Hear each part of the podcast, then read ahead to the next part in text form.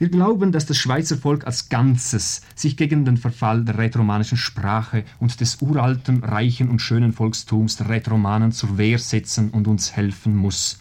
Es darf nicht zusehen, wie romanisch Bünden allmählich verdeutscht wird. Das ist Radio Retro. Ein Ohr voll aus dem Archivschatz von der SRG. Wir sind im Jahr 1947. Im Echo der Zeit redet der damalige Sekretär von der Lia Romancia, der Jon Pult. Er liest vor aus einer Eingabe an den Bundesrat für die Stärkung vom Rätoromanischen. Und er warnt quasi vor dem schweizerdeutschen Virus, das das Romanische bedroht. Ja, könnten Sie vielleicht genauer sagen, wie jetzt das Verhältnis liegt im Kanton Graubünden? Wäre das möglich, uns zu zeigen, welche Gebiete nun bedroht sind? Da nehmen wir am besten die Karte. Aha. Das ist eine interessante Karte von Graubünden wo die romanischen Gebiete mit Farben bezeichnet sind. Jawohl. Mit verschiedenen Farben. Jawohl, wir sehen da zum Beispiel im Oberengadin. Da ist das helleres Grün da. Ja, die sind Gebiete, wo infiziert sind, sagen wir das. Ähm, von den deutschen Zuzügern, vor allem vom Fremdenverkehr, sind in den Gebieten ist es bereits so, dass 50 bis 70 Prozent Romanisch sprechen und die anderen schon anderssprachig sind. Ach was. Und nun der Teil da, das ist, soviel ich weiß, Domleschk. Da sieht man schon sehr viel Rot sogar. Rot, das ist, glaube ich, die allerschlechteste Farbe für sie, denn das sind nur noch, wie da die Legende unten zeigt, 10 bis 30 Prozent, die rätoromanisch reden. Ja, das nennen wir die Krankenzone, mhm. zum Teil die Schwerkranken. Aus dem schwerkranken Domleschk machen wir einen Zeitsprung von fast 20 Jahren und fahren durch die Viamala-Schlucht auf Zillis im Schams. 1966 haben sich Auslandschweizer Kinder in ihrer Ferienwoche über das Romanische unterhalten.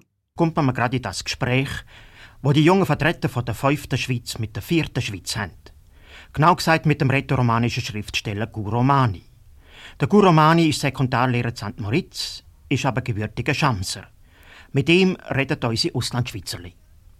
Ce matin, on a passé sur un pont. En dessous, à 80 mètres, se trouvait un large torrent. Ah, oui, c'est ça, c'est la Via Mala, n'est-ce pas? Er hat von der äh, Via Mala-Schlucht gesprochen, mit diesen wunderbaren Brücken. Das ist eine der berühmtesten Schluchten Europas. Und wenn wir schon beim Wort Via Mala sind, könnt ihr euch vorstellen, was das bedeutet? Kann niemand Lateinisch? Ah, du bist, ja? Via heißt Straße, aber was Mala heißt, weiß ich nicht. Weißt du, was Malus heißt? Schlecht, schlechte Straße. Sehr gut. Das ist nämlich eine Sprache, die man hier in in Graubünden spricht. Weißt du, wie die heißt? Äh, romanisch. Ja, das ist romanisch. Man sagt Vaias Malas auf Romanisch. Das ist die vierte Landessprache der Schweiz, die sogenannte Quarta Lingua. Spricht man sie in ganz Graubünden? Man sprach sie einst im ganzen Gebiete des Bündnerlandes, ja über die heutigen Grenzen hinaus, bis zum Wallensee und Bodensee. Kurwelsch nannte man die Sprache früher. Kurer Welsch. Der Wallensee bekam davon seinen Namen Walchensee, der Welschensee.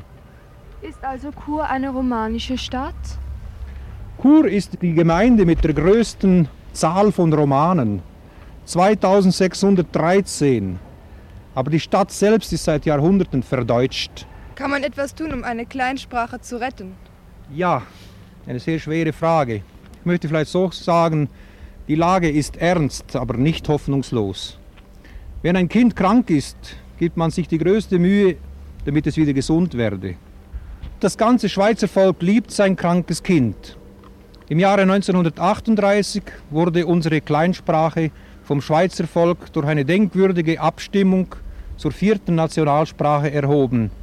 Es war ein Jahr vor dem Ausbruch des Zweiten Weltkrieges und das Schweizer Volk wollte in einer Zeit der Gleichschaltung zeigen, dass es keine Minderheitenprobleme besitze. Solange die Schweiz die Idee des Minderheitenschutzes hochhält, solange wird auch die bedrängte Kleinsprache nicht sterben.